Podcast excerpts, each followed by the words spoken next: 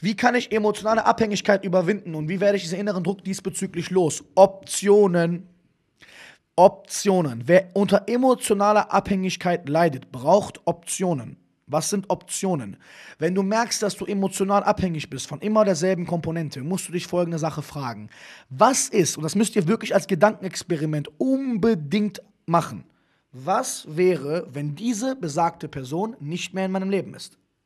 Stell's dir genau vor. Stell dir um Gottes Willen vor, dass um Gottes Willen, dass nicht mal ein Streit ist, aber vielleicht der Person sogar was passiert. Nicht, weil ich das mir wünsche, ihr müsst genau zuhören. Grüße für die Riesendonation von Hollas Production. Optionen bedeutet, wenn um Gottes Willen dieser einen Person was passiert oder ein Streit entsteht und diese Person weg, weg ist und du dann im Arsch bist, musst du dir folgende Sache fragen. Gab es eine Zeit, bevor es diese Person gab, Gab es eine Zeit in deinem Leben, bevor es diese Person gab, wo du glücklich warst? Hundertprozentig ja. Das bedeutet, dein Ge außer bei Mama. Oft ist Mama das Einzige, was einem richtig wehtun kann, wenn das im Leben nicht mehr da ist. Deswegen Respekt und viel Kraft an Menschen, die durchmachen müssen, dass dieser Part früher genommen wurde, als man hofft. Und hoffentlich, ja, ich kann nicht sagen, passiert uns das niemals, aber das Leben ist da. Wir müssen immer das Beste hoffen und gesund bleiben. Auf jeden Fall die meisten Menschen, die aus unserem Leben gehen, vor denen wir Angst haben, weil wir abhängig von denen sind, waren früher gar nicht in unserem Leben, wo es uns gut geht. Das bedeutet nicht, dass diese Person aus deinem Leben soll. Das beweist einfach nur, dass du von dieser Person nicht wirklich abhängig bist. Du wurdest abhängig von dem Gefühl gemacht, was die Person dir gibt. Nochmal, du wurdest abhängig gemacht von dem Gefühl, was die Person dir gibt. Und dieses Gefühl ist sehr schmerzhaft, weil man denkt oder weiß, dass ohne diese Person einem diese Energiequelle fehlt. Und wenn du nicht anfängst dafür zu sorgen, dass du ganz genau weißt, dass du auch ohne das Gefühl dieser Person nicht beschissen dastehst, natürlich stehst du schlechter da, aber niemals komplett im Arsch bist, wirst du immer unter Angst leiden, diese Person zu verlieren, vor allem wenn diese Person dir sehr wichtig ist oder wenn du dich mit der Person gestritten hast.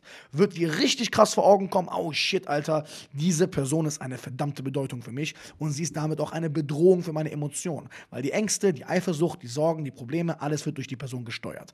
Was ist die einzige Möglichkeit, sich dem besser aufzustellen? Indem du Optionen hast oder weißt, dass du sie haben könntest. Bedeutet, solange du weißt, auch wenn es hart ist, hey, sie ist ein toller Mensch, tolle Frau, sie gibt mir tolle Liebe, tollen Sex, tolle Zeit, tolle humorvolle Stunden, tolle achtsame Momente, einfach alles ist toll, okay? Wenn du, sagen wir mal, fünf tolle Punkte an der Person hast, die du liebst, die du nicht vermissen möchtest, sage ich nicht, dass du die vermissen solltest. Ich sage dir lediglich was anderes. Frag dich doch mal vielleicht was anderes ist es unmöglich, dass ich einen Menschen kennenlerne, der mir diese fünf Punkte wiedergibt? Und fällt dir jemand auf, der in dein Leben könnte, jederzeit, wo du weißt, ey, er würde mir dasselbe Gefühl auch geben. Das ist jetzt nicht, weil du die Person aus deinem Leben kicken solltest. Das ist lediglich, damit du jederzeit weißt, ey, wenn eine Frau, die wundervoll ist, die toll ist, aus meinem Leben geht, falle ich nicht mit. Ich bleibe trotzdem stabil, auch wenn ich darunter leide, gehe ich trotzdem nach vorne.